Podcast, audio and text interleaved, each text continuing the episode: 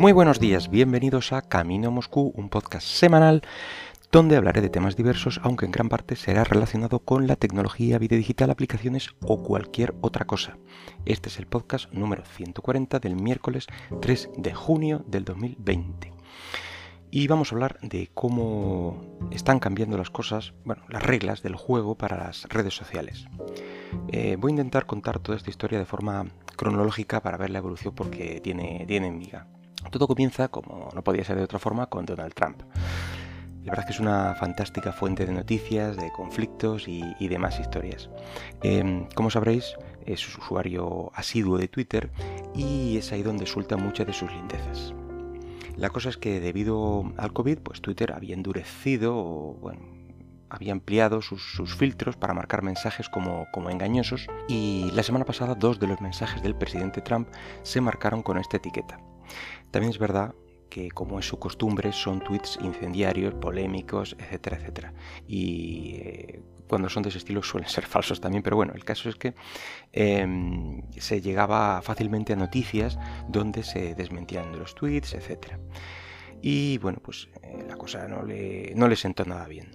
Y bueno, pues cual viejo levantando el puño contra el cielo lanzaba un mensaje amenazador contra todas las redes sociales, ya que según él intentaban silenciar las voces conservadoras, eh, afirmando que, estas son sus palabras, eh, las regularemos con contundencia o las cerraremos antes de permitir que ocurra algo así. Según él, eh, esta moderación o lucha contra las noticias falsas está asfixiando la libertad de expresión. Bueno, y ahí quedó esta primera batalla, digamos que mm, ganada por, por Twitter, eh, bueno, no ganada, no, fue una batalla para ellos, simplemente eh, ellos siguieron, se van filtrando los mensajes para intentar evitar eh, noticias falsas que luego mm, se les recrimina eso, que, no luchan contra la, la noticia falsa, etc. El caso es que debe ser que como Trump pues no tenía ningún otro problema vigente en su país, no hay ninguna pandemia que solucionar ni nada por el estilo, bueno, pues el líder del mundo libre puso a trabajar a, todos los engranajes de su gobierno a ver cómo podían buscarle las cosquillas a, Twitter bueno, y eh, por ende al, resto de redes sociales.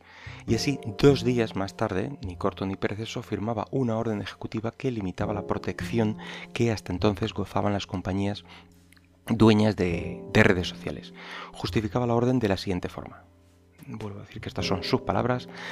Em, estamos aquí para defender la libertad de expresión de una de sus mayores amenazas, el poder sin control de las grandes redes sociales, se sobreentendía, para censurar, restringir, ocultar y alterar prácticamente cualquier forma de comunicación entre ciudadanos privados o a grandes audiencias. No hay precedente en la historia de los Estados Unidos en los que un número tan pequeño de corporaciones controlasen una esfera de interacción de tal tamaño. Resumiendo mucho, ¿Qué es lo que ocurre? Pues existe una sección de un acta en Estados Unidos por la cual eh, las empresas detrás de Internet están protegidas legalmente y no pueden ser demandadas por los comentarios o material publicado, volcado en, eh, esas webs. Ya digo que eh, esto es muy resumido, tiene, tiene mucha más chicha de la que, de la que digo aquí.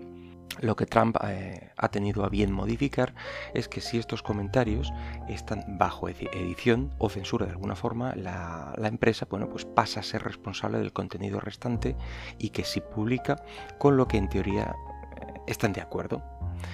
Bueno, pues esto puede ser muy peligroso para las redes eh, sociales actuales y quedará expuestas a un aluvión de demandas Así que parece que la única forma que queda de, evitar quedar expuesto es, eh, a todas estas demandas, ¿se entiende? Es no tocar ninguno de los comentarios, tweets o, lo que sea.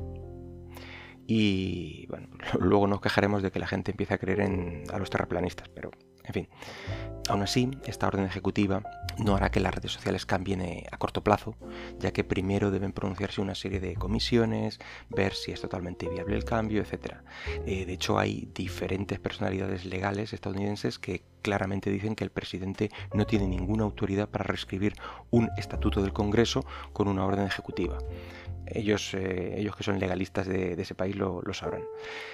pero lo más preocupante aquí es que por sus santas narices, eh, por un problema, digamos, personal, algo que le había ocurrido a él personalmente, bueno, pues ah, cambia una ley, o, bueno, un estatuto del Congreso.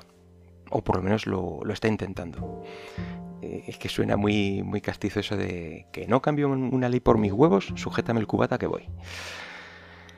Aún queda la esperanza de que esta orden quede atascada en los diferentes estatutos legales que aún quedan, eh, que aún tienen que revisarla.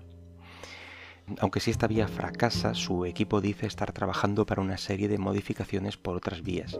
Eh, no se puede negar que Trump es vengativo, eso desde luego, eh, y lo último, referente a este culebrón, es que Twitter, evidentemente, y su CEO eh, se pronunció en contra de, la orden diciendo que bueno, pues no iban a realizar ningún tipo de modificaciones sobre sus políticas de, etiquetado, que ellos iban a seguir igual, que ya veríamos por dónde salían las cosas.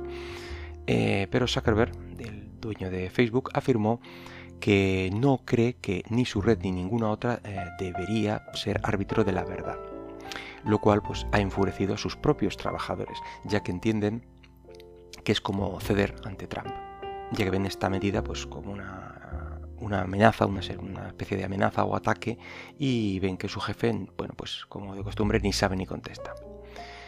De modo que los, eh, los, trabajadores o los empleados de Facebook convocaron un parón virtual este pasado lunes. Esto es algo habitual en Silicon Valley, donde bueno, es sabido que la amplia mayoría de sus trabajadores podrían denominarse progresistas, eh, aunque en este caso ha sido bastante difícil medir el nivel de protesta debido a, que bueno, pues total, la totalidad de los trabajadores de Facebook están teletrabajando y no ha podido verse en ningún sitio el, nivel de concentración. Eh, a la, gente que ha seguido este parón. Creo que todo esto pues, se ha salido completamente de madre y me parece que es una medida totalmente exagerada tomada por un gobierno que sinceramente no me parece el mejor momento para debatir este tipo de problemas y menos con las prisas y maneras que se ha tratado todo, eh, todo este caso y todo el personal al servicio del presidente, que no tiene que ser poco, pues debería haberle dicho que no tuite tantas tonterías para que no quede marcado como, como engañoso, que se limite a decir pues eh, hechos reales. Y a Twitter, por otro lado, les propongo desde aquí crear una nueva etiqueta, algo así del estilo es Trump, créetelo bajo tu responsabilidad. Pero bueno, esto es solo una idea y se admiten más sugerencias. Y bueno, pues nada más por hoy. Espero que el podcast haya sido de tu agrado y si lo deseas puedes dejarme algún comentario por Twitter en arroba camino Moscú. Hasta luego.